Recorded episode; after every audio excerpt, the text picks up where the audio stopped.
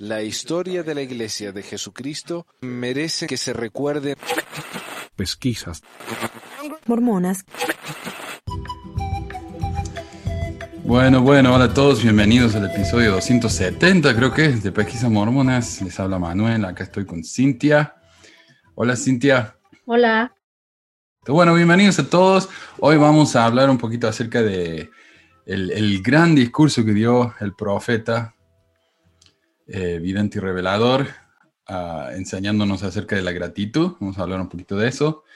Eh, y después vamos a leer mensajes de oyente, porque, ¿sabes que la otra vez me estaba diciendo Cintia, que yo soy medio despistado acá, que nos están dejando muchos mensajes mientras yo estoy hablando, mientras estamos hablando los dos, y, y no me doy cuenta hasta después. Así que lo que voy a hacer hoy, vamos a hablar algunas de las preguntas comentarios que nos hicieron la semana pasada y vamos a responder eso. Y que me parece buena esa idea porque ah, así me da tiempo de investigar algunas de las preguntas que nos hicieron, que alguna de estas respuestas yo no sé, o tal vez la respuesta que les podría dar en vivo no sea tan buena como la que podría hacer si, si la investigo un poco.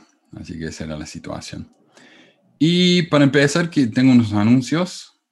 A ver, tenemos dos Patreones ahí en patreon.com barra. Tenemos a Héctor y a Elliot que se suscribieron al programa. Muchísimas gracias. Ah, lo que les quería avisar, no sé si ya lo dije, pero en Patreon lo que estoy haciendo es, estoy grabando los eh, libros que tengo en, en, audio, en versión en audio, y lo estoy publicando ahí. Ah, un capítulo, medio capítulo a la vez. Así que si están en Patreon pueden tener acceso a todos los libros en formato PDF y también pueden ver el programa, o escuchar los libros en, en audio también además la revista que había publicado y todo eso. Ah, alguien me preguntó, dice uh, Oscar, decía, escuchando algunos de tus programas que son re buenos, ¿has pensado en hacer un libro? Sería muy bueno. Eh, y esto me, me, demuestra a mí lo, poco, lo malo que soy para publicitar mis cosas, porque yo tengo como cinco libros publicados ya. Eh, y si van a delahistoria.com pueden verlos ahí, comprarlos en formato PDF y si no, los pueden encontrar en, en Amazon. Ah, buscan ahí Pesquisas Mormonas, es el título de uno de mis libros, y ahí ven el resto. quería avisar también que se me acabaron los audios de experiencias personales, acabo de publicar el último. Me había llegado uno que es como que el audio empieza, empieza a la mitad de la historia. Parece que este muchacho me había escrito parte de la historia y después decidió grabar el resto. Y no sé quién es. Así que si la publico así como está, va a ser medio desastrosa la cosa. Así que si la persona que me, eh, que me mandó ese audio me está escuchando, avísame cuál es. avísame cuál es y te lo publico y lo arreglamos ahí. Pero no tengo más. Así que si alguien quiere mandarme su historia, su experiencia, eh, bienvenidos. Y lo que tenía pensado, Cintia, es que toquemos acá el video de, Nelson y vayamos hablando y comentando. No es muy largo, yo pensé que iba a ser un video tal vez de una hora, yo digo, ¿cuánto le voy a tener que dedicar a esto? A los 10 minutos ya se había acabado, así que me sorprendió lo cortito que es. Así que si te parece, podemos hacer eso. No sé si tenés algún otro anuncio antes de que empecemos. No, no, no, vamos al discurso de Nelson. Yo también pensaba que iba a ser algo un poco más largo, pero para mí eh, pensaba que habían sido cinco minutos. Sí. 11. Sí, sí. A ver, voy a compartir la pantalla entonces para que veamos todos. Y lo primero que me, llamó la atención es este formato que están usando de la persona con el fondo negro atrás. Me parece muy raro eso. Es una, obviamente una decisión estética que están haciendo porque no es el único. Estoy viendo acá. A ver. Mira, tenemos uno de Holland, uno de. ¿Quién es este? No sé, uno de los nuevos. uno de Buktorf, Ronland, uh, uno de uh, Y así, ¿no? Eh, es una decisión muy rara. Este el, el close-up, extreme close-up, que se dice, la cara que llena la pantalla y el fondo negro, o rodeados de oscuridad. Me pareció un poco extraño. Pero bueno. Ese es el comentario sobre el aspecto del video. Pero vamos a, ver entonces a ver qué dice. Como médico, conozco el valor de una buena terapia. Por ello, mis queridos amigos, permítanme recetar dos actividades para ayudarnos a experimentar el poder sanador de la gratitud. Y para empezar, yo quiero, quiero mencionar que con esto de la, del COVID, ¿no? Tanto estaban agradecidos porque el, profeta era doctor. Pero me parece a mí que el hecho de que él haya sido doctor no, no, no ha hecho ninguna diferencia en todo esto. No sé, tal vez alguien me pueda comentar ahí en el chat qué piensan ustedes, pero me parece que no hizo absolutamente ninguna diferencia. Incluso tenemos al, al Bednar ahí dando discursos en foros mundiales diciendo que los dejen reunirse, eh, yendo en contra de que lo, que dicen todos los científicos ¿no? sobre el distanciamiento social. Así que no, no le veo el beneficio que él sea doctor. Pero acá le está hablando de doctor en un sentido más metafórico, porque habla del poder sanador de la gratitud. Así que, a ver. Y si tenés algún comentario, Cintia, avísame y yo, yo lo pongo en pausa. Sí, bueno, a ver, eh, nosotros tenemos eh, un, un científico, supuestamente epidemiólogo, que está dirigiendo pues a los expertos eh, para, para, guiar al país y, lo, y no han hecho absolutamente nada. Vamos, eh, ha sido un desastre completamente aquí en este país como en otros muchos países.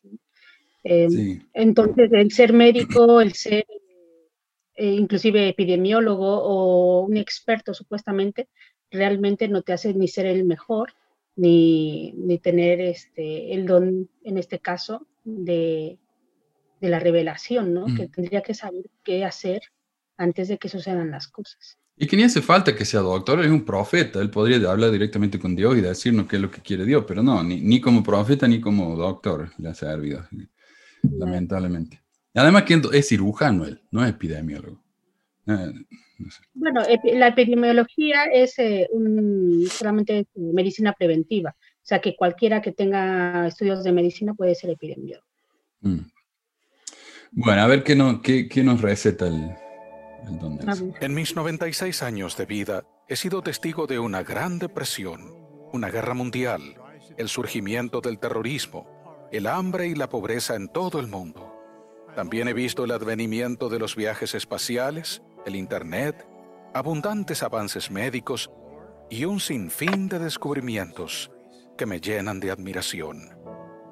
Antes de mi ministerio, fui cirujano cardiovascular y torácico y pasé muchas horas en salas de operaciones.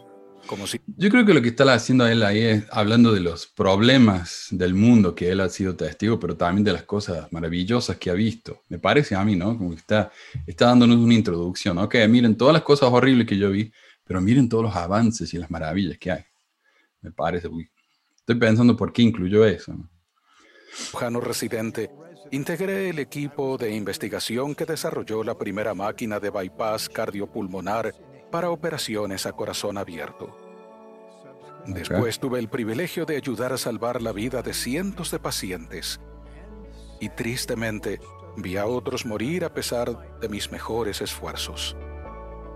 Como hombre de ciencia y como hombre de fe, la pandemia mundial actual ha sido motivo de gran preocupación para mí. Como hombre de ciencia, reconozco la necesidad crucial de prevenir la propagación del virus. También honro el dedicado servicio de los profesionales de la salud y me lleno de pesar por aquellos que se han visto tan dramáticamente afectados por el COVID-19. Pero como hombre de fe, veo la pandemia actual solo como uno de los tantos males que aquejan al mundo, entre ellos el odio, la agitación civil, el racismo, la violencia, la deshonestidad y la falta de respeto. Yo no sé si estoy siendo demasiado cínico acá, pero me parece que lo que está haciendo él está como diciendo, sí, el COVID es terrible, pero hay otras cosas peores, como la falta de respeto. No sé. lo, que dijo anteriormente, ¿no? Ah, eh, como diciendo, ha habido eh, etapas en la vida del mundo que han sido desastrosas y que han perdido la vida muchas personas, eh, incluidas las guerras, sobre todo en las guerras. Entonces es como tratar de decir, bueno, esta es una epidemia más, ya pasará y, este, y tenemos que dar gracias por seguir vivos. Sí, bueno, y, y parte es verdad, o sea, es una de tantas epidemias, pero, pero me parece que lo está minimizando. Y me parece que lo está haciendo porque le da vergüenza admitir ¿no? que el ayuno que ha hecho no sirvió para nada. Eh, en realidad las cosas han empeorado tanto después de... Esta semana tuvimos el nuevo récord, viste que estaba hablando la semana pasada, el 4.000 casos, el récord. Bueno, tenemos más, tenemos 4.000, tuvimos 4.600 esta semana, así que... Ah, estoy viendo comentarios a ver si dicen, ni como doctor ni menos como profeta ha influenciado este señor en algo para mejorar la situación salud mundial por lo que pasa. No, es verdad. Ah, y ya lo he dicho yo antes, y los mormones al principio de la pandemia me lo dijeron, um, que la, iglesia podría estar ayudando con, sus edificios, con algo, ¿no? Eh, porque los hospitales se nos están llenando, se nos están llenando y, está la preocupación de que las personas con otras enfermedades no puedan tener un lugar donde, donde ser tratados. Pero la iglesia no, bueno, te mostré acá la semana pasada, Cintia, que la gente está yendo a la iglesia, o sea, las están usando las capillas, pero no están llenas. Así que podrían hacer algo. y, deberían de tener un, límite de aforo, no tendrían que estar yendo. De hecho, me he enterado que están organizando en México eh, el, este EFI, se llama EFI, ¿no? Que es el chiquini. Y es que tú no puedes estar haciendo actividades con eh, donde se esté reuniendo tanta gente, eh, la gente, no se están dando cuenta de que están muriendo muchas personas, que tú no sabes si, si tú vas a, ponerte tan mal como, como otros o vas a llevar eh, el virus a tus familiares que se van a poner mal. A lo mejor tú, a ti como chaval que estás más fuerte no te va a pasar nada, pero a tu abuelo, a tus padres, igual los puedes matar. Bueno, no, no porque quieras, ¿no? sino por la imprudencia. Y de todas formas están obligando a los chavales a que se suscriban, están obligando a los padres eh, por a la fe, ¿no? Este, eh, deben de obedecer y, y, supuestamente haciéndoles creer que eso va a ser bueno para sus hijos. Y no, eso ahora como están las cosas, no puede estar haciendo reuniones. Y para aclarar lo que es el EFI, especialmente para la juventud, en la sigla en inglés, Special for Youth, es una reunión que hacen como una convención, no sé, cuando yo era chico le decían convenciones, que los, que los, jóvenes se juntan y hacen sus actividades, ¿no? Siempre terminan con oraciones y, reuniones de testimonio. Pero sí, acá hubo una reunión de, de no de la iglesia, sino de unos evangélicos también en el verano ya estamos en otoño acá, pero en el verano hicieron uno de esos y decían, no, hemos, hemos revisado que todos estén, estén bien, les hemos revisado la, temperatura y todo eso, y al final eh, descubrieron que varios estaban enfermos con el COVID. Y es imposible detener esto cuando uno no toma las, las precauciones necesarias. O sea, como dijiste, por ahí alguien no tiene los síntomas, le toma la temperatura y no tiene los síntomas pero los dos días le viene con todo, ¿no? Porque eso cuánto tarda como dos semanas en incubarse el virus. sí, pues de cuatro días a dos semanas. Sí. Entonces yo digo, no, no hace falta que cerremos todos los negocios, las escuelas me parece un poco irresponsable. Acá los high school están todos cerrados en mi distrito, excepto uno, porque hay tantos casos. Las, las primarias son un poco mejor porque los, los, chicos del high school después de la escuela, por más que usen su máscara, van y se juntan en el parque, hacen sus cosas ahí y, sigue. Pero los chiquitos de primaria no, entonces tal vez las escuelas primarias, bueno, no las cerremos porque son más seguras, los padres necesitan ir a trabajar. Pero cosas como el EFI, o sea, ¿qué necesidad hay de hacer algo así? ¿Por qué no esperan hasta el año que viene? No sé. Ah, no sé si lo están haciendo también, en, a qué niveles, no, no puedo juzgar, pero si lo están haciendo me parece muy responsable. Acá la CAPI está abierta, como te decía, así que yo los veo. Bueno, entonces el, virus es tan grave como la falta de respeto, vean. Científicos e investigadores calificados trabajan con diligencia para desarrollar y distribuir una vacuna contra el coronavirus. Pero no hay medicamento ni operación que pueda remediar las muchas aflicciones y enfermedades espirituales que afrontamos. Sin embargo, existe un remedio algo que podría parecer un tanto extraño, pues se opone a nuestra intuición natural. No obstante, Sus efectos han sido validados por científicos, así como por hombres y mujeres de fe. Me refiero al poder sanador de la gratitud.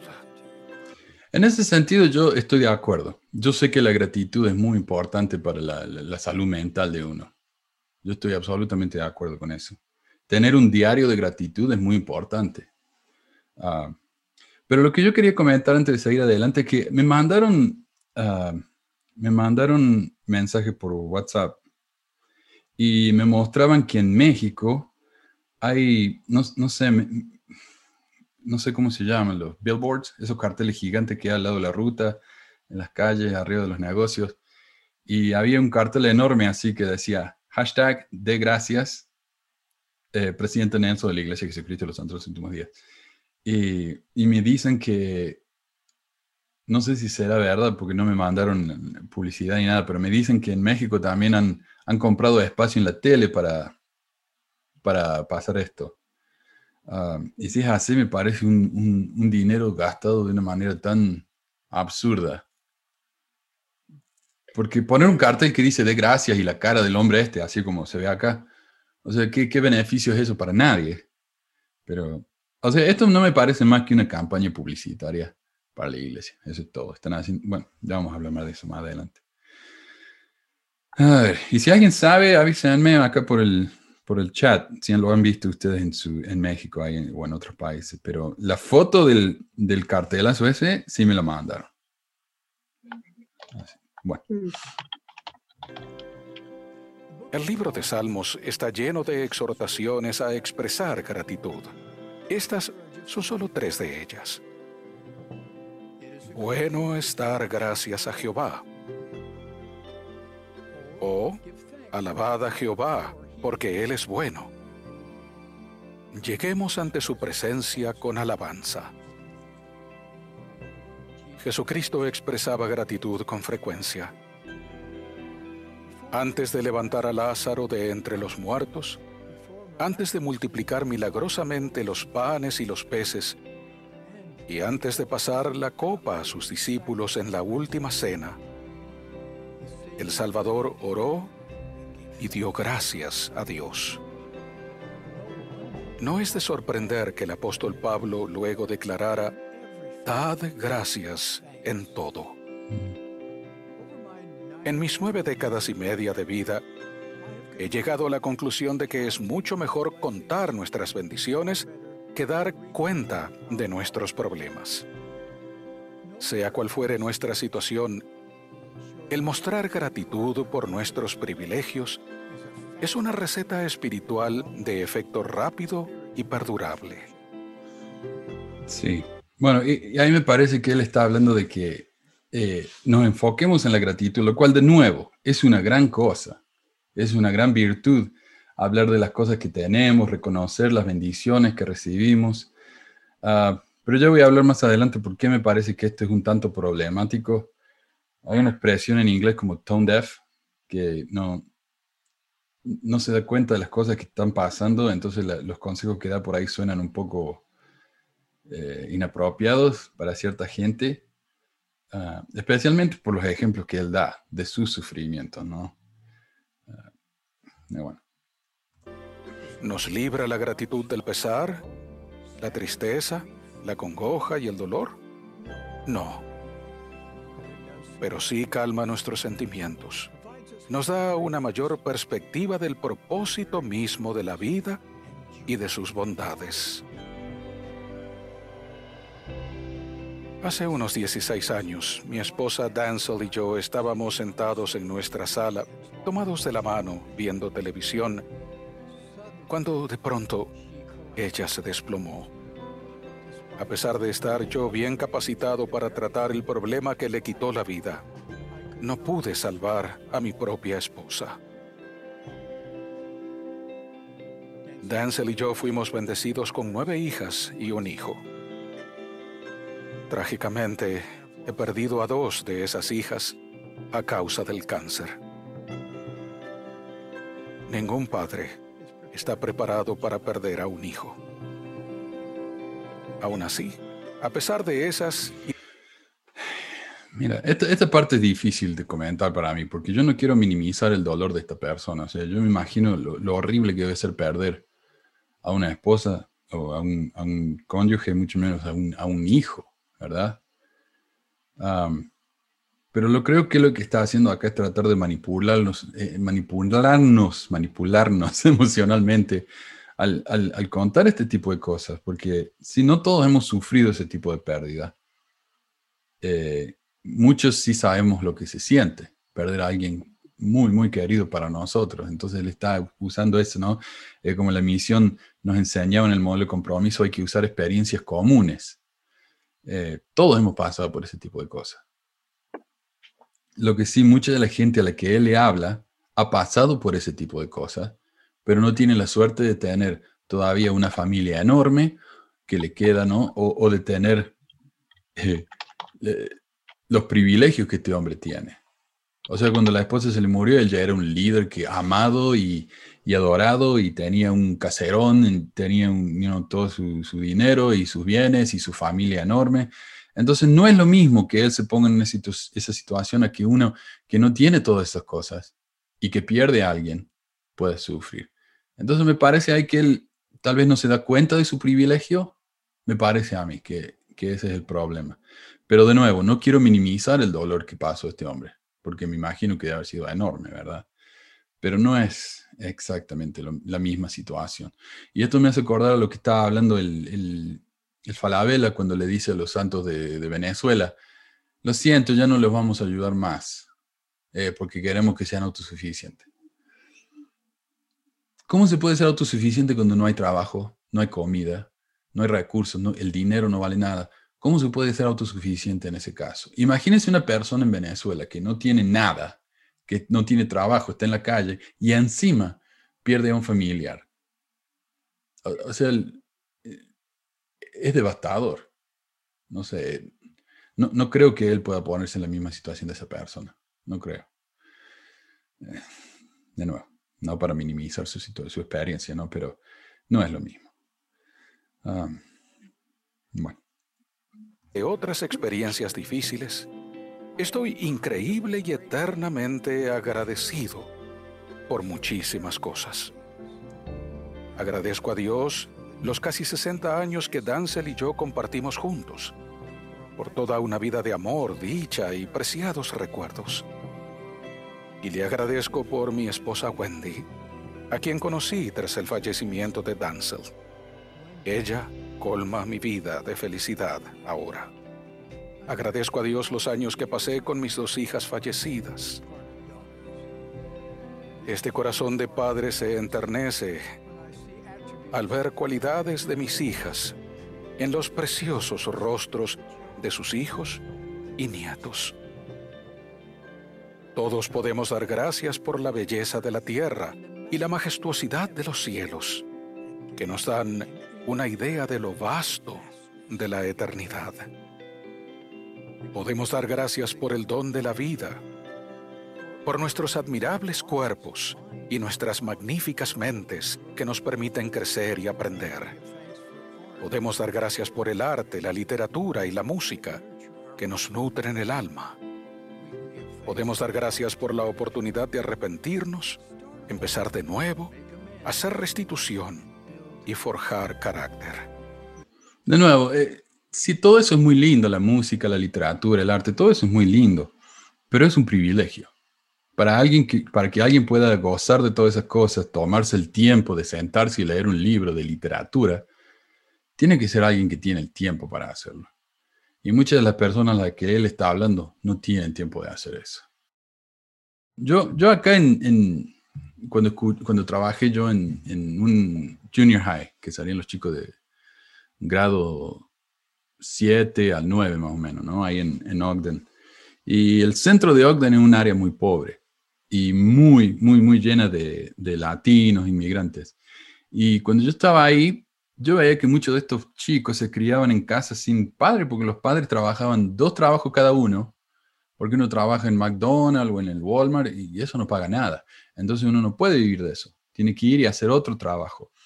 Entonces los padres no estaban nunca en la casa y cuando están, tienen que ir a dormir porque están cansados, no, no tienen tiempo de nada. Entonces este hombre nos habla de, literatura, de arte, de música, sí, todo eso es muy lindo, pero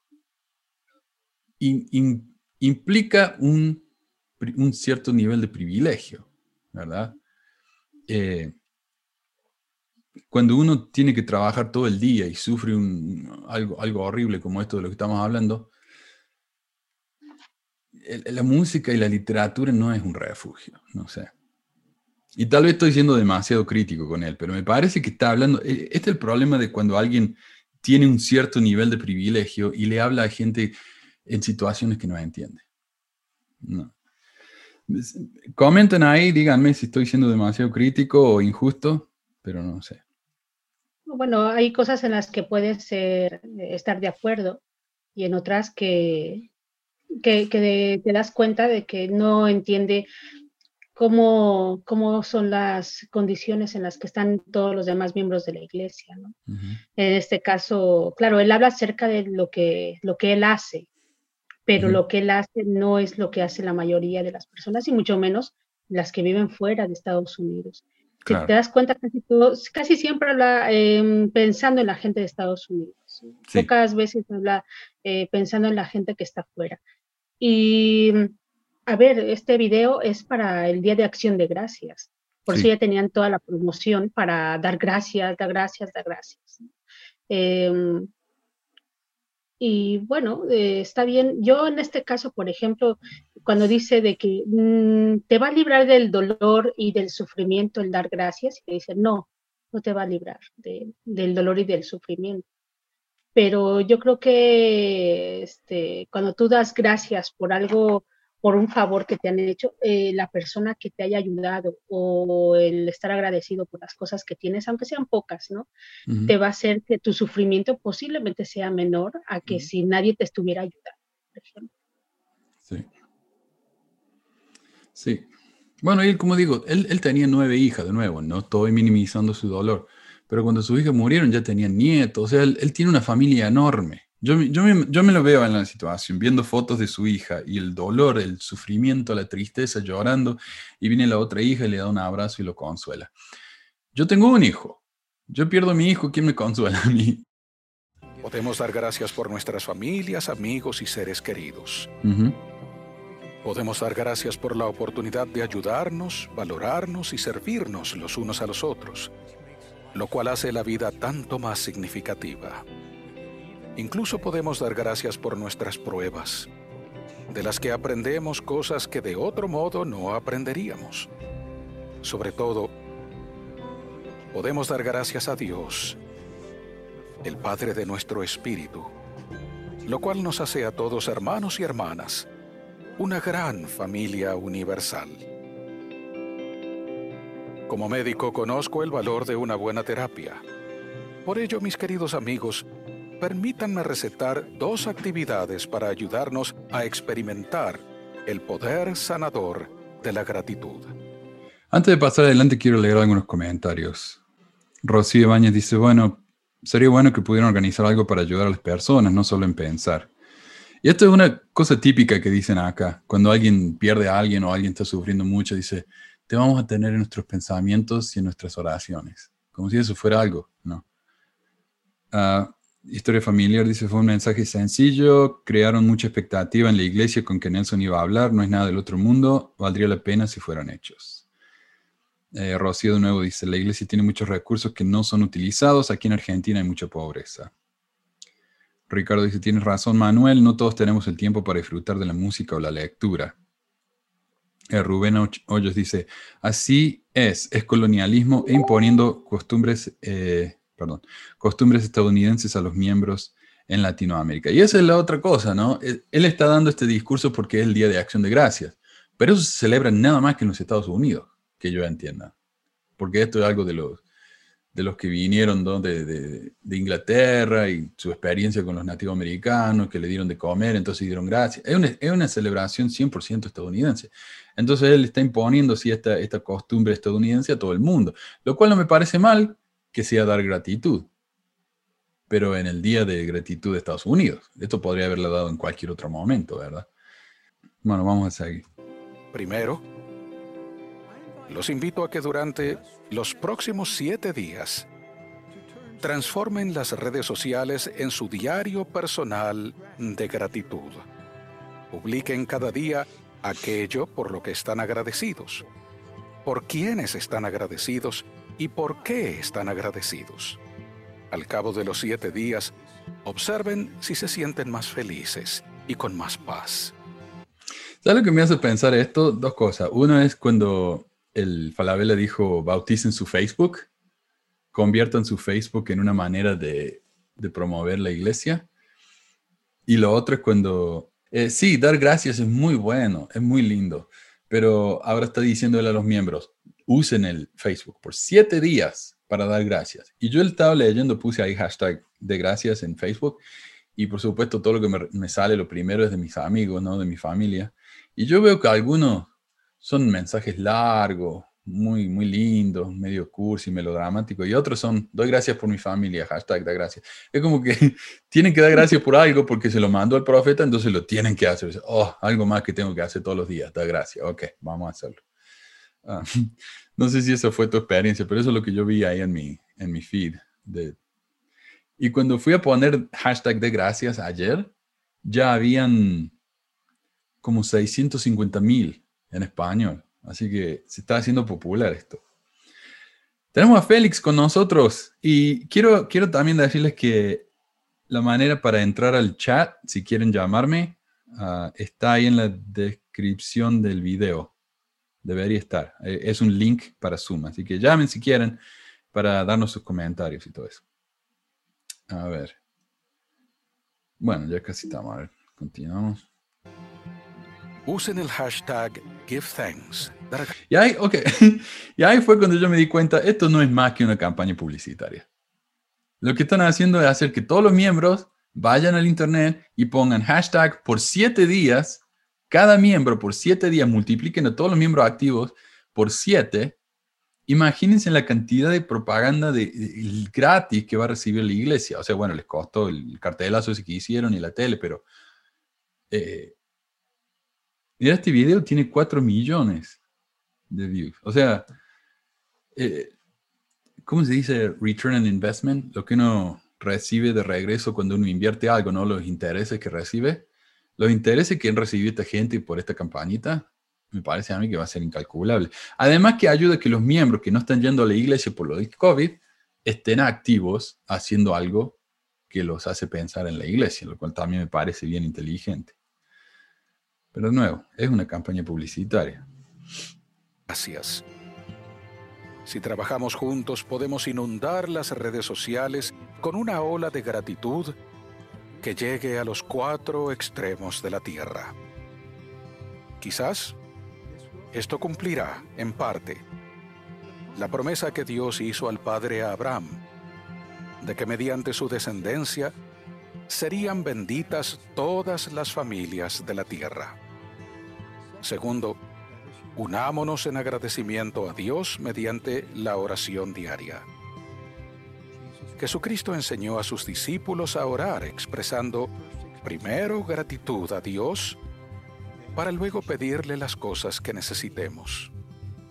La oración produce milagros.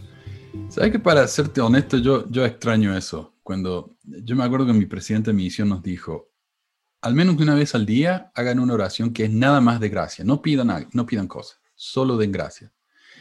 Y yo no tuve que ponerlo en Facebook, entonces no estaba preocupado que fuera todo lindo, poético. No, era para mí, era yo pensando en las cosas por las que daba gracias. Y me obligaba, ¿no? A, reconocer todas las cosas que tenía. Y, era algo lindo. Y de vez en cuando también, entonces, agarro un, cuadernito y escribo ahí las cosas por las que doy gracias. Es bueno, es bueno, es algo muy útil, me parece a mí. Ah, y de nuevo, si tiene algún comentario, hablen nomás y yo lo pauso, ¿ok? Es con ese espíritu que ahora quisiera ofrecer una oración por el mundo y por todos los que lo habitan.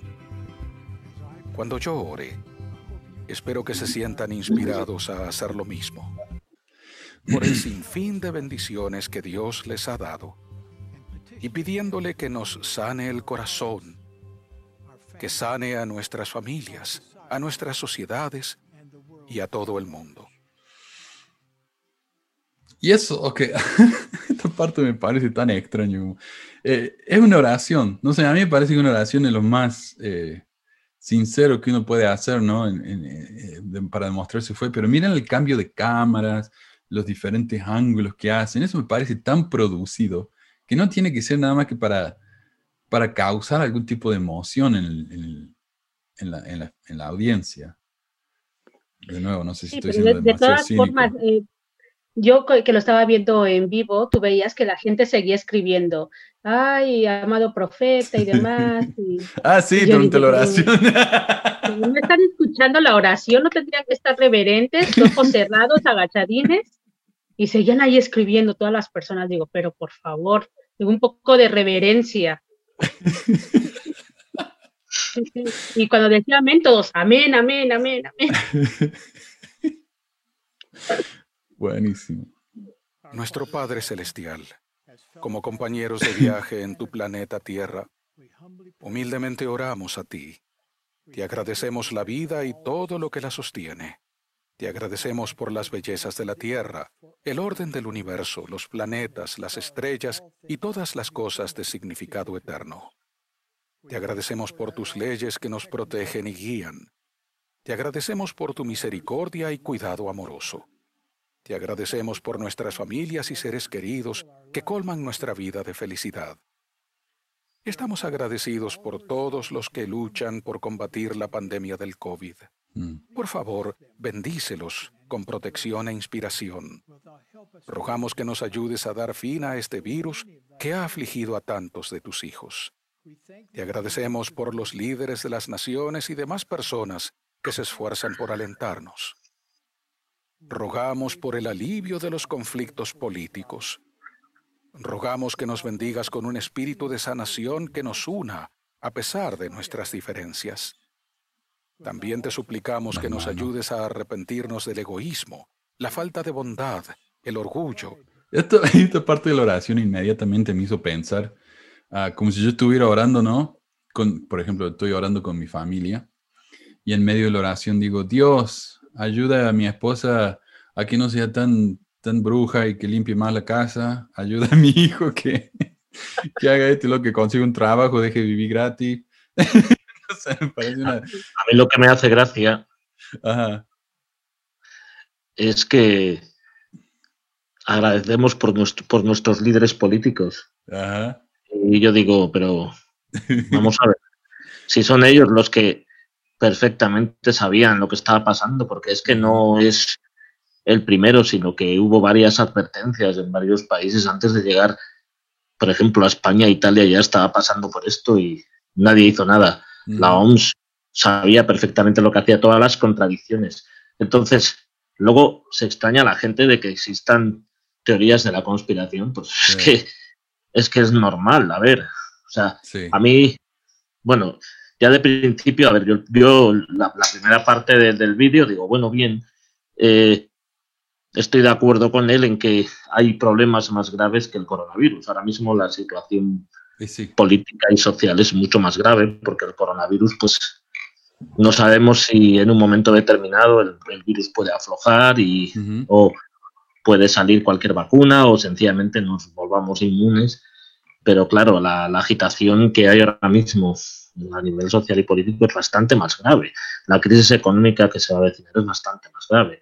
Entonces, que tú puedas sacar aspectos positivos en plan estoico de decir, bueno, de todo se puede sacar algo positivo, ¿no? De acuerdo, yo estoy de acuerdo con él, que hay cosas que, puedes sacar en ese plano positivo. Las grandes desgracias, las guerras, las, las, crisis sanitarias, pues han permitido avances en la ciencia, por ejemplo, ¿no? han permitido muchas cosas, es verdad, pero ahora que desgracias por esto, me parece, no sé, ¿qué, qué, nos estás contando, hombre?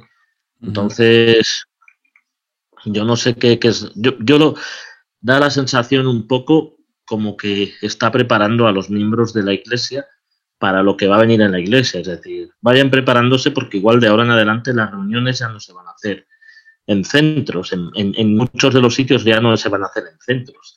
Las vamos a hacer a través de una conferencia online, se van a conectar.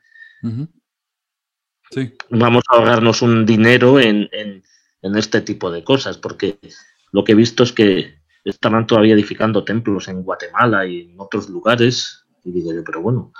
Entonces parece como que da esa sensación, no lo sé ¿eh? al final qué va a pasar. Bueno, lo que está diciendo Félix, eh, todos esos problemas son en realidad parte del virus, ¿verdad? No es el virus en sí que nos va a enfermar, es que tenemos que quedarnos en casa, no podemos trabajar, no podemos hacer dinero, no tengo dónde ir a que me cuiden los chicos. O sea, e, es un problema enorme, sí, y el desastre que ha causado y a causa de la falta de liderazgo. ¿Cómo puede ser que en Nueva Zelanda haya uno o dos casos por día, mientras que acá tenemos como 100 mil al, al día? O sea, hay una falta de liderazgo. El hecho de que nuestro gobernador no haya cerrado nada, llegamos al récord de 4.000 casos en un día y él dice, bueno, vamos a tener que empezar a usar máscara. Ocho meses, nueve meses después de que el virus empezó, recién ahora se le ocurre decirle a la gente que use máscara. Y este es nuestro líder. O sea, lo inútil que es este hombre, eh, le duele a uno la cabeza y ya te está dando gracias por una persona así. Aquí quiero leer un par de comentarios. Vanina dice, hola Manu, estoy viendo tu programa en vivo. Yo tengo un par de cosas para decir. Uno, hacer, dar gracias, enfocarse en lo bueno, por un lado está muy bien, porque ayuda con la postura de ponerse positivo. Pero me recuerda cuando la estás pasando mal en algún tipo de situación traumática en la que no te pueden anestesiar, entonces te hacen respirar hondo y recordar cosas lindas para olvidar el dolor.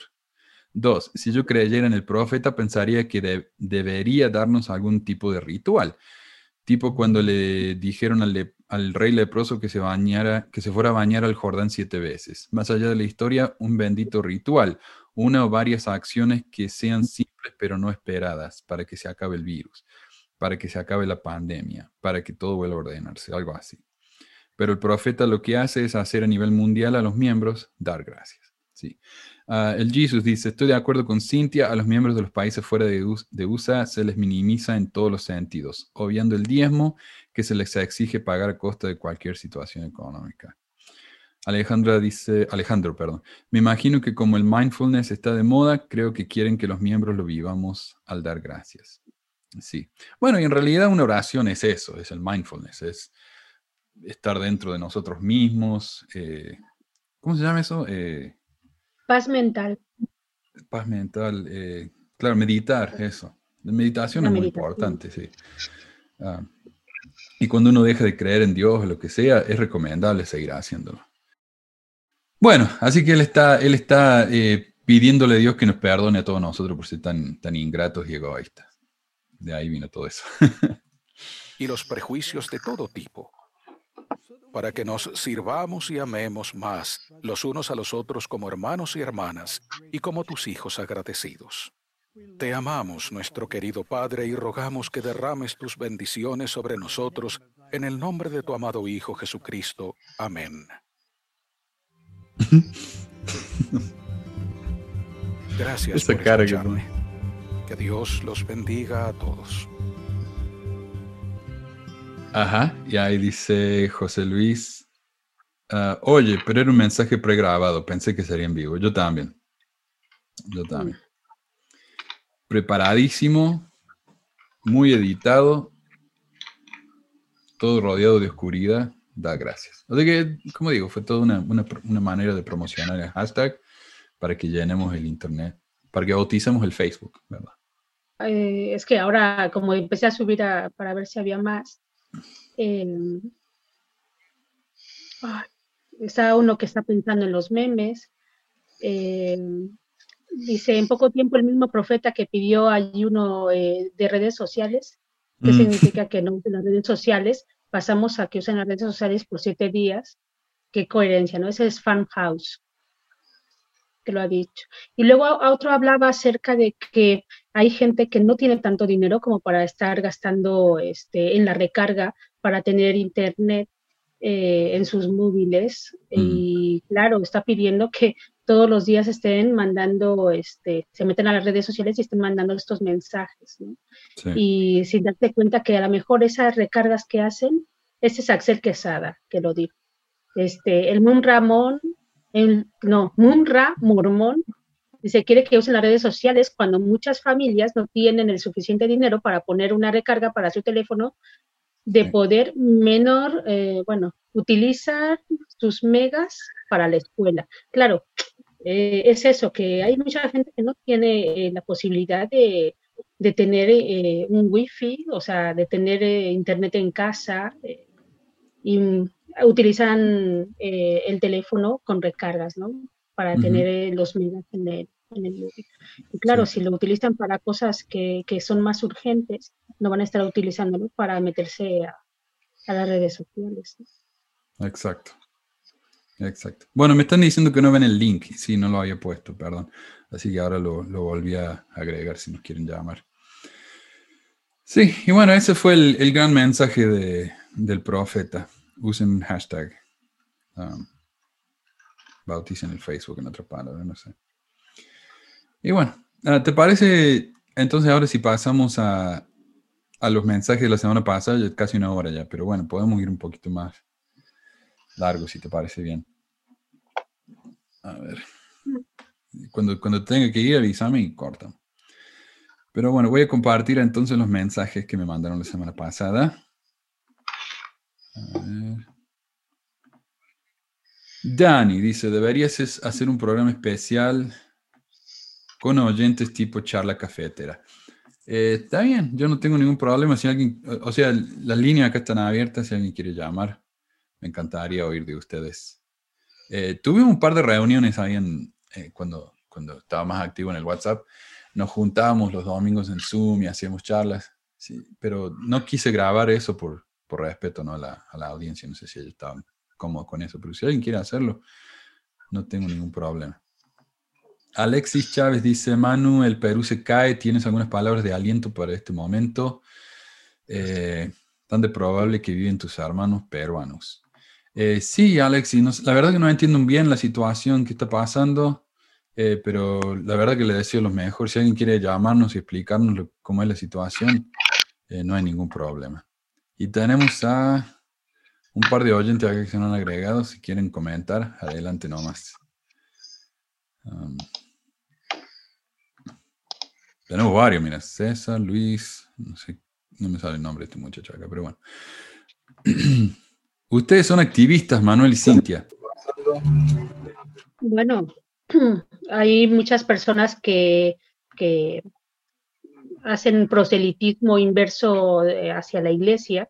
Eh, muchas personas pueden llamarnos activistas, pero eh, mejor divulgadores, ¿no? Sí. Dice acá el activismo es la dedicación intensa a alguna línea de acción en la vida pública, ya sea en el campo social como lo político, ecológico, religioso. Yo no sé si soy un activista. Sí, de nuevo, yo soy un comunicador, me parece a mí, pero la verdad que fuera de esto no hago mucho. Me parece que para ser un activista tendría que salir y, y organizar cosas, y la verdad que no. Trate por un tiempo, pero no. Más, tipo así, activista era este, el de Save the Children, de Mormon Children, ¿no? este, sí, sí. El obispo este que excomulgaron. Él sí que hacía activismo porque se paraba enfrente del, eh, del, templo, con sus pancartas y, y, estaba tratando de llamar a la gente para que hiciera las cosas. Ese es un activista. y, yo en mi caso eh, podría llamarme divulgadora, no no activista, porque no voy enfrente de la iglesia, me paro ahí con una pancarta a decirles que se marchen. No, no, no. Rubén está levantando la mano, Rubén. Sí, hablaron de activistas, yo creo que Ordained Women, la Kate Kelly. Exacto. Um, y también de la comunidad LGBT, cuando después que la proposición 8 pasó, a mucha gente opuso contra la iglesia y, y y había un montón de activistas y, luego en 2013 um, se legalizó, fue hasta la Corte Suprema gracias al activismo de la comunidad LGBT, porque por la cuestión de lo que hizo la Iglesia Mormona en la Proposición 8, son, son varios ejemplos, ¿verdad? Sí, sí, exacto. Yo no creo que sea un activista, pero si me quieren llamar eso, no me molesta. Ah, y me parece buena la idea de Rubén de levantar la mano, así que si alguien quiere participar en cualquier momento, levante la mano y les doy el, el, Zoom. Ok, Alejandro. ¿Qué tal? ¿Cómo estás? Saludos de Manteco. Yo soy el caricaturista, dibujante. Ah, sí, sí. Sí, Alejandro me hizo los dibujos para un libro que publicamos también acerca de las primeras visiones de José Smith. Eh, también está ahí en delahistoria.com o en Amazon. Pero bueno, adelante, Alejandro.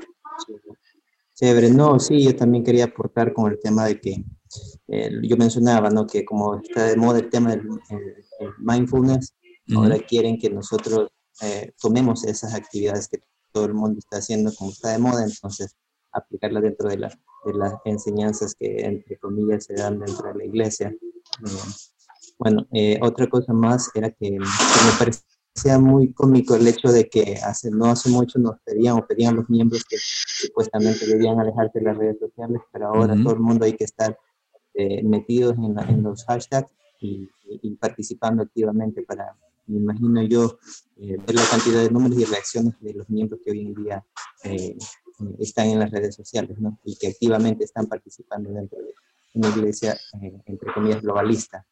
y, cómo, cómo, cómo, en verdad, cómo en verdad, con mensajes bonitos, tiernos, llenos de, de, de, mucha, de mucha emoción, de sentimiento, eh, hacen que las personas pues piensen de que todo es bonito dentro de la iglesia y que no importa las dificultades y las circunstancias en las que vivimos actualmente, eh, gracias a la ineficacia de muchos líderes y gobernantes de, las naciones y los países, hoy en día estamos como estamos, ¿no? Que debido a la, la entre comillas, mala inspiración que han recibido y eh, en muchos casos de la corrupción que hay en cada uno de los países y gobiernos, muchos otros están sufriendo por culpa de ellos, sin embargo, todo eso tenemos que agradecerlo. Y me parece como eh, eh, irónico, irónico que la iglesia no, indique eso, pero, o que la iglesia indique eso, pero yo creo que cada uno es consciente de lo que vive y tiene que agradecer lo que, lo que merece ser agradecido, ¿no? Entonces, sí, chévere por tu programa, felicidades una vez más y, que sigas adelante con todo lo que haces y con todos los que Gracias, apoyan este canal. Gracias, gracias. saludos. Saludos. Enrique Prada dice, Manuel, ¿qué piensas cuando los obispos o presidentes se roban el diezmo? Bueno, me parece muy malo. O sea, uno no tiene que robar. me parece a mí que si los, que la iglesia le pagara a los, a los obispos por el trabajo que hacen, que es enorme, tal vez podrían al menos evitar esa tentación, ¿no? O sea, que la iglesia habla de que uno no tiene que poner a nadie en la tentación. Entonces tal vez sería, sería útil. Cintia. Bueno, a ver, yo eh, creo que, hay gente que aunque le pagaras, eh, si tiene la manía de robar, va a robar. Exacto. ¿Cuántos políticos se les paga y algunos roban, no? Yo creo que, si hay gente que, le gusta robar, lo va, lo va a hacer. O que si, ve la oportunidad, lo va a hacer. Claro, por eso me dice, ¿qué piensa cuando los obispos presidentes se roban Me parece muy mal. O sea, es, un crimen. no lo hagan. Ah, bueno. Um, Neiku 15 Martirro dice, hola, he escrito por todos lados para hablar sobre mi experiencia en los mormones y no me has dado respuesta. Recientemente te escribí por WhatsApp y no me responde. Estoy viendo acá mi WhatsApp, están todos los mensajes que me han llegado, están respondidos. Así que no estoy seguro de que a qué se refiere, pero cualquier cosa mándame otro. No tengo nadie en el WhatsApp con el nombre Neiku15 Marty Roda, así que avísame, porfa. Um, ¿Qué más? Manuel habla de la mormona tatuada gringa Ali Fox Carway. Ya hablamos de ella. Tengo en realidad dos segmentos del programa en los que hablé de ella. Uno, ¿qué pasa con los tatuajes en la iglesia? Segmento 235, en el que ella se queja de que los miembros de su barrio la han tratado muy mal porque ella tiene tatuajes, y otro en el que habla un poco acerca de ella, quién es y cómo se gana la vida, ¿no? El episodio 214. yo quería comentar, yo quería comentar algo. Sí, sí. A ver, eh, en mi cuenta de Facebook hace tiempo eh, había, bueno, pues un, grupo que se llama Afirmación LGTB. No recuerdo de qué país era. No sé si era de Argentina o de Chile, no lo sé ahora mismo. Sobre el tema de la aceptación de los LGTB. A ver, la Iglesia es una organización privada, entonces tiene unas reglas, unas normas, y mientras esas reglas afecten a sus miembros, yo no, veo la razón por la que haya personas, bueno, yo recuerdo que la chica de, afirmación me decía que no, que su propósito no era que la iglesia les aceptase. Luego yo entré en su página y sí, era que, su, que les aceptasen como tal. Digo, vamos a ver, La iglesia tiene unas normas, unas reglas. Como el caso de esta chica con los tatuajes. A ver, tú sabes que la iglesia tiene esas reglas. Si no te gusta la iglesia, es muy fácil. Coges, hazte una iglesia con los mismos dogmas, que la iglesia mormona, pero aceptando lo que a ti te interese. Es que yo creo que ese tipo de, de, de guerras, de intentar que tengo que ser aceptado, si alguien no te quiere, sencillamente, tú sigue tu vida. A ti donde te tienen que aceptar es en la vida civil. Es decir, a ti lo que tienen es que respetarte en la vida civil. En la vida privada, en la creencia, la, creencia que tiene la iglesia, ellos lo que tienen, ellos tienen sus normas, dicen, mira, nosotros no aceptamos matrimonio homosexual Pues ya está. Nosotros no aceptamos eh, que la gente para tener una recomendación para el templo, unos llamamientos, lleve tatuaje, ya está. Es que me miran feo. Bueno, chica, pues si te miran feo, cambia tu forma y adáptate a lo que ellos quieren. No trates de cambiar a los demás. Si no te gusta la iglesia, no vayas. Es que es muy sencillo. A mí es que este tipo de, de, plañideras que, se están quejando por las normas que son así de la iglesia, es como yo conozco católicos aquí que decían, es que yo estoy a favor del aborto y la iglesia no. ¿Y qué quieres que te diga? O sea, son normas de ellos, tú deberás de respetarlas. Sé católico a tu manera o llámate como quieras, mientras no se metan en tu vida privada, en el ámbito privado, tú debes de ah, respetar. Y ahí está el problema, Félix. Ahí está el problema. Y es que la Iglesia Católica se ha metido en la vida privada de muchos. Cuando yo estaba en Chile. Se ha metido, se ha metido. Hoy en día, ¿dónde se mete? Ah, la influencia política de las iglesias. Mira, acá, por, lo, menos cuando yo estaba en, la misión, la gente no se podía eh, bautizar porque estaban separados de sus parejas. No se podían divorciar, por lo tanto no se podían casar con la nueva. ¿Y de dónde viene eso? Es toda influencia de la iglesia. O sea, Estás hablando, ya, pero es influencia porque la gente quiere hacerlo. O sea, si tú en un país, en países de Latinoamérica, ya te digo que aquí no. Aquí el que, aquí la, iglesia hoy por hoy, nadie se mete contigo. Nadie. Y es un país aconfesional, tampoco es un país, porque en estos momentos nadie se mete contigo. ¿En qué sentido se mete? A, ver, a ti, a, quién te obliga a ir a la iglesia? Nadie. La, otra cosa que quería mencionar, eh, eh, eh, imagínate a un, chico, un adolescente, ¿verdad? Que todavía depende de su familia. Y la iglesia te está metiendo estas enseñanzas y el chico resulta que es homosexual, lo que sea. Y él, ah, él va a tener que vivir una vida de mentira hasta que se pueda ir de su casa. O sea, están afectando la vida de una persona de manera muy directa con las enseñanzas esas. Yo creo que hablamos yo creo que cuando hablan de aceptaciones, que, ok, que los padres no digan, ok, hijo, está bien que seas gay, eh, vamos a, a, la iglesia todos juntos, te van a aceptar, va a tomar la Santa Cena, pero acá los chicos son echados de sus casas. ¿Pero es culpa de la iglesia o es de sus familiares? ¿Y quién le ha enseñado eso a los familiares? No sé. ¿Dónde, te dice, ¿Dónde te dicen que tengas que echar a alguien de tu casa? Yo nunca he visto esa enseñanza. Yo nunca he visto esa enseñanza.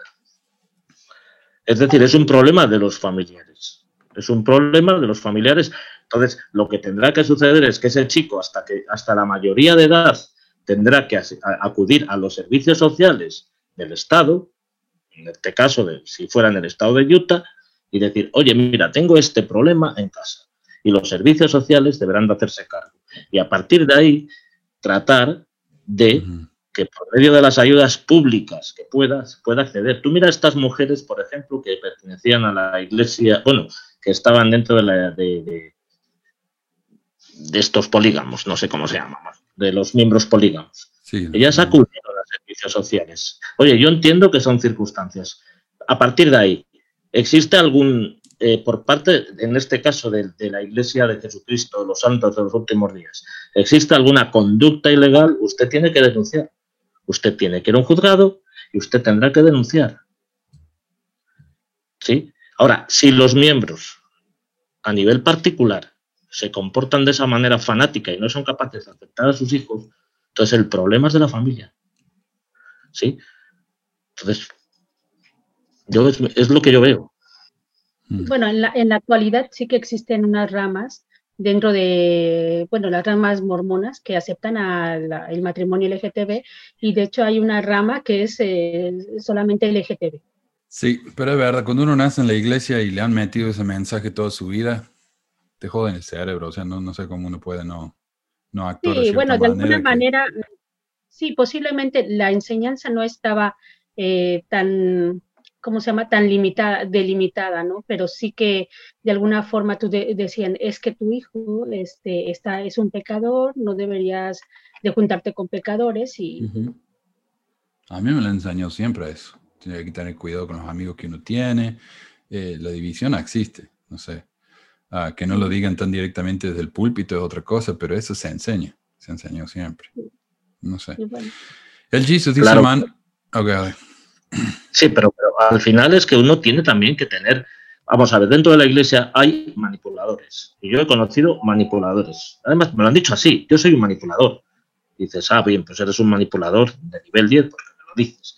Claro, tú no te das cuenta de ciertas cosas, pero manipuladores hay en todas partes. O sea, yo como organización dentro de la iglesia creo que como organización de hombres creo que hay gente con muy buena voluntad y líderes con muy buena voluntad y luego creo que hay pues pues como en todas las partes como en todas partes gente que, se aprovecha de cierta autoridad de cierto poder que tienen para hacer daño o sea mira yo he sido creyente ferviente creyente de la iglesia jamás he considerado que una persona por ser homosexual la iba a tratar mal ahora sí entiendo las conductas las normas de la iglesia ¿Y que han ido cambiando? Sí, claro, por supuesto.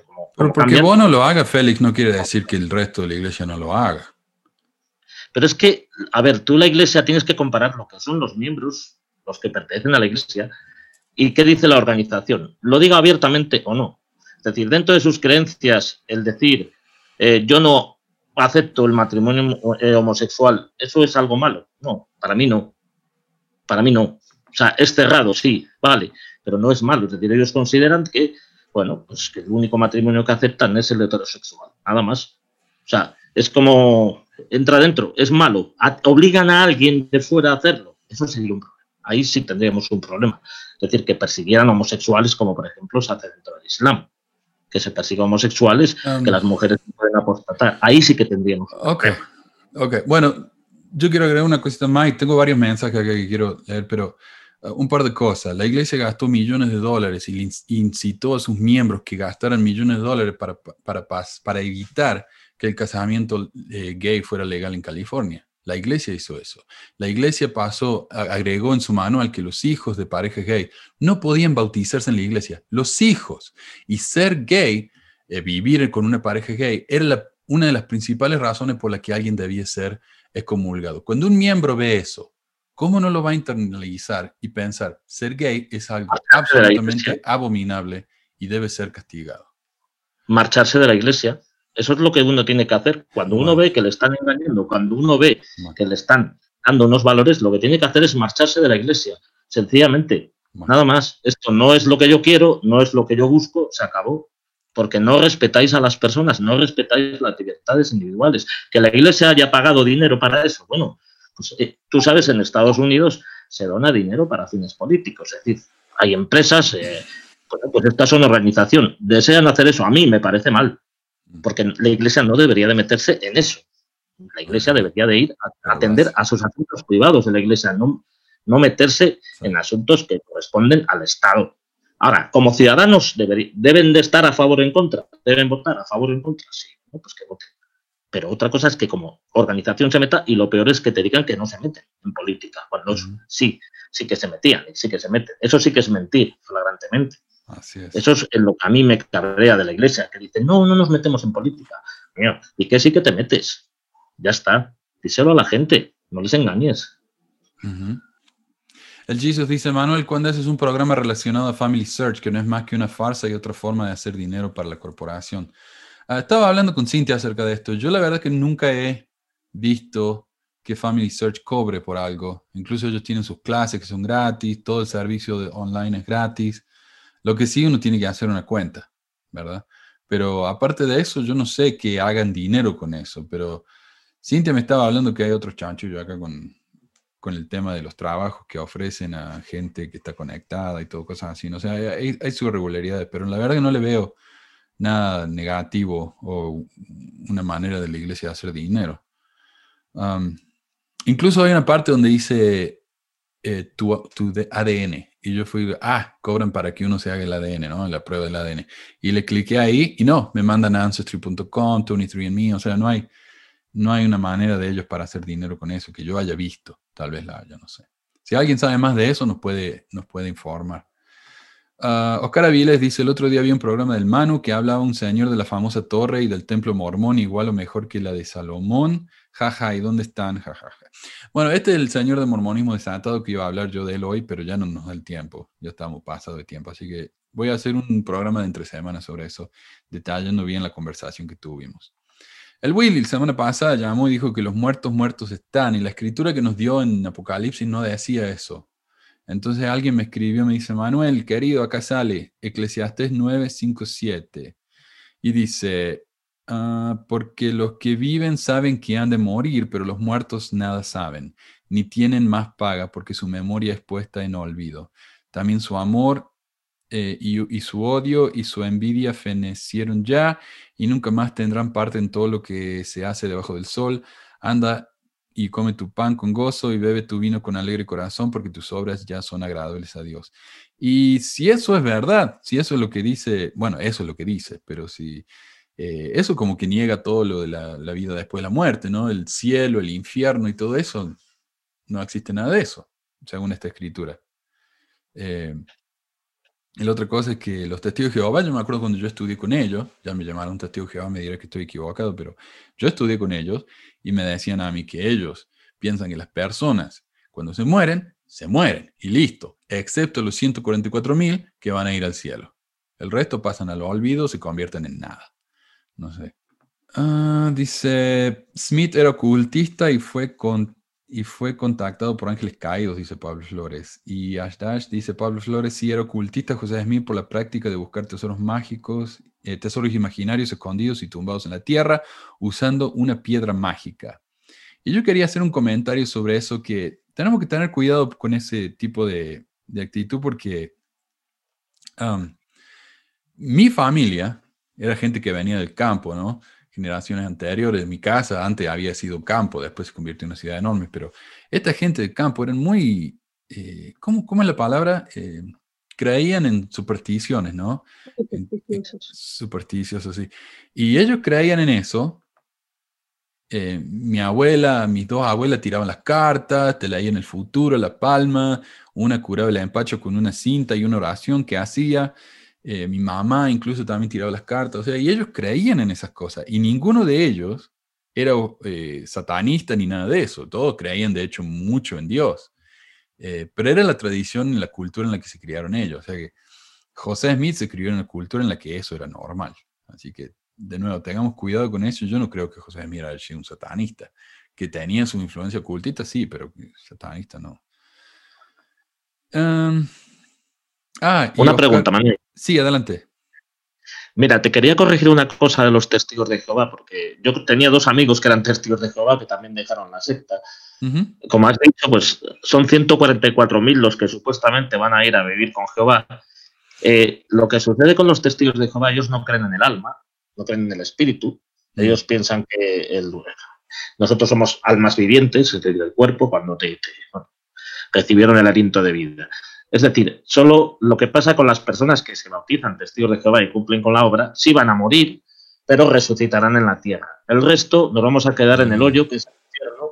Que, ah, eh, Más que nada ese matiz. Es una tontería a lo mejor, pero yo recuerdo que cuando enseñaban esa doctrina, porque yo tenía esos dos amigos y tal, sí. y claro, ese es el castigo, ¿no? Jugar, dice, ostras, es que no, no resucitar nunca y quedar siempre muerto, y ellos juegan con ese miedo. Es el, ok, ese es como el infierno de ellos. Ah, y Oscar Urizar dijo, abran sus ojos, seguro que ustedes saben mucho de la iglesia y están conscientes de lo que deben hacer para ser miembros fieles y no están dispuestos a pagar el precio. Y tengo otros comentarios también que voy a responder de nuevo en comentarios de media semana. Así que si alguien de los que estamos acá que no ha hablado todavía quiere comentar algo de que antes de que nos vayamos, o si Cintia viste algún comentario ahí en el, en el chat que quieras que mencionemos, adelante nomás. Yo, yo, yo quiero hablar algo, Manu. Hola. Sí. José Luis, Sí, Hola. Nada, chiquito, creo que ya estoy este, eh, bueno, quería comentar algo acerca de lo, lo que lo del mensaje de Nelson, ¿ya? Yo lo estoy reproduciendo mucho, pero quería comentar un poquito. Yo he visto en mis mensajes de, de Facebook que se está cumpliendo pues lo que dice el señor Nelson en la, la recomendación a todos los buenos, ¿no? Pero ya lo que me percaté, yo puse solamente un, uh, un agradecimiento, este, pero en forma de burla, ¿ya? Y lo que puse fue agradezco por estar yo de vuelta a la carta de Slater y por ser yo mismo, en referencia a que ya he despertado, ¿no? Ya, ya no creo más. Entonces, pero muchos de mis amigos mormones, considero todavía amigos míos, muchos me han puesto like, like, like, like, like, me encanta, me encanta, me encanta. eh, y, yo estoy segurísimo que no se han dado la, el tiempo para poder revisar qué es el CS Letter. Eh, simplemente es, es una forma robótica de que si alguien pone agradezco, y yo puse inclusive el hashtag este, o da gracia también, eh, simplemente con ver eso, robóticamente ponen like y que el hombre, digamos, si saben que me fui a la iglesia, ya va a volver algún día o está despertando, ¿no? Y también vi, vi algunos, algunos chicos que, que también pusieron muy, muy, muy similar a este caso, con, o sea, muy, muy, similar a lo que me pasó, pero ellos pusieron gracias, no sé, pues, eh, Model Forecast Stories o, o gracias eh, Jeremy Reynolds, y la sí. gente también hacía la misma acción, like, like, like, like, es decir, robóticamente ponen like y no se dan cuenta de a lo que se está refiriendo con lo que uno, uno comenta. Ya no voy a comentar más, es decir, quiero saber si alguien me puede decir cómo es que puedo hacer para poder dormir un hashtag o dormir eh, un cierto grupo, porque ya, ya resulta ser molestoso. Como sí. tú dijiste, siete días, miles de mormones en mi Facebook. Tengo que, no sé, tengo que baja la cuenta unos, unas semanas para desaparecer. Y, y, ahorita ya se viene el Ilumina el Mundo, así que vamos a estar más fregados todo este 2020. En verdad ha sido un año de M. Lo estamos sí. cerrando mal. Esto es lo que quería decir. Comenten si saben, yo la verdad que no sé. Yo, ¿Saben que honestamente yo no voy mucho al Facebook ni a ninguna de las redes sociales y a veces me olvido, pero eh, por eso no me doy mucho cuenta. Pero ayer tuve que buscar activamente quién estaba poniendo el hashtag ese. Sí, sí, va a ser una, va a ser una lucha. Como cuando dijo no usemos el nombre de la, la palabra mormón, se pusieron todos locos ¿no? en el internet corrigiéndonos. Uh, y, y, de hecho, y de hecho también y también este, cuando no pones el hashtag, eh, la pregunta es, ¿vale o no vale? ¿Se cuenta como día check o no? Porque mm. muchos se olvidan del hashtag, ¿no? Entonces, sí, sí. hay otros que los corrigen, hay que ponerlo. Yo lo que recomiendo es que comparten memes graciosos de, del hashtag ese de gracias. Pongan la palabra de gracias, no lo pongan solo en la imagen, porque si no, no cuenta. Entonces, cuando alguien busca de gracias, van a ver esas cosas que ustedes están poniendo. Así que no se olviden del hashtag. A Joss nos está tocando música, me parece. Claro. ¿Me ¿Hola? Sí, sí. Sí, Manu, saludos a todos. Bueno, eh, esto del mensaje presente Nelson no es nada que no hayan dicho en la última conferencia. O sea, lo han repetido, lo han dicho, lo han vuelto a decir. Los comentarios de, de, de algunos que tengo ahí en Facebook oh, qué bendición tener un profeta médico, que es doctor. Eh, yo puse algunos, algunos gracias ahí, con uh -huh. una cuenta que tengo en Facebook. Eh, a Hitler ahí, gracias por la, por la obra vicaria. Yo tengo entendido que lo bautizaron en el año 93. Y hasta ahí, pues, uno de los espíritus. Y se le coló a, a son de, de, de broma, de burla. Porque sí ahí están mis, mis, contactos que a mí ni me hablan ni me dan un like en Facebook, no, no me importa, pero eh, gracias por la familia, gracias por la iglesia, gracias por, etcétera. O sea, están programados para agradecer cuando se les dice. Ahora viene el, el Ilumina el Mundo, viene en diciembre. De seguro que todo el mes está ahí el calendario para que ellos empiecen a, a muchos de ellos empiecen a, hacer cosas que, les, que les dicen, que les dicen, o sea, cada, cada, vez ya están normalizados de que lo que digan, hago. O sea, ya, ya es algo que a mí me, me es chocante de algunos amigos que todavía me hablo. Uh -huh. Y me dicen, oye, ¿de qué estás agradecido?